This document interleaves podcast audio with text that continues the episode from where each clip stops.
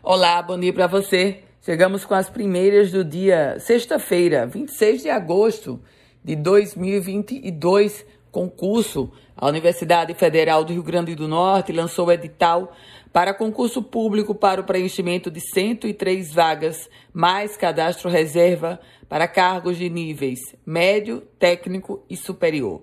As inscrições acontecem a partir do dia 17 de outubro e vão custar entre 80 e 150 reais. A previsão é de que as provas sejam realizadas entre os dias 8 e 15 de janeiro do próximo ano.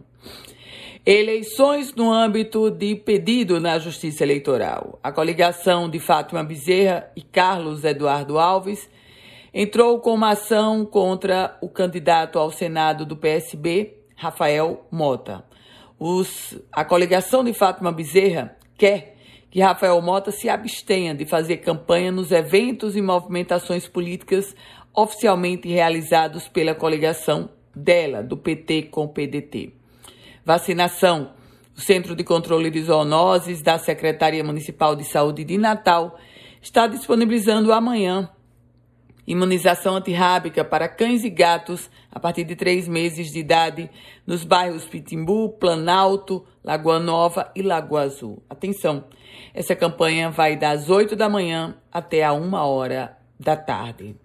E o Superior Tribunal de Justiça, em decisão, o CSTJ, ele reforçou o entendimento de que guardas municipais não podem exercer atribuições das polícias civil e militar. A corporação não está prevista como um órgão de segurança pública e, por isso, de acordo com a STJ, a sua, a sua atuação deve visar a vigilância e proteção de bens, serviços e instalações do município, como escolas e unidades de saúde.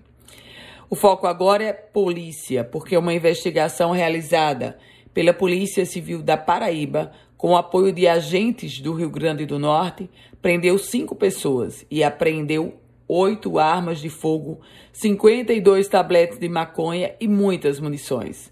Essa operação foi deflagrada na cidade de Jardim de Piranhas e em São Miguel. Jardim de Piranhas no Seridó, São Miguel no Alto Oeste. Justiça Eleitoral 8.914 urnas serão usadas no dia da votação aqui no estado do Rio Grande do Norte. Com as primeiras notícias do dia, Ana Ruth Dantas. A você, uma produtiva sexta-feira, um excelente final de semana e se quiser compartilhar esse boletim, claro, fique muito à vontade.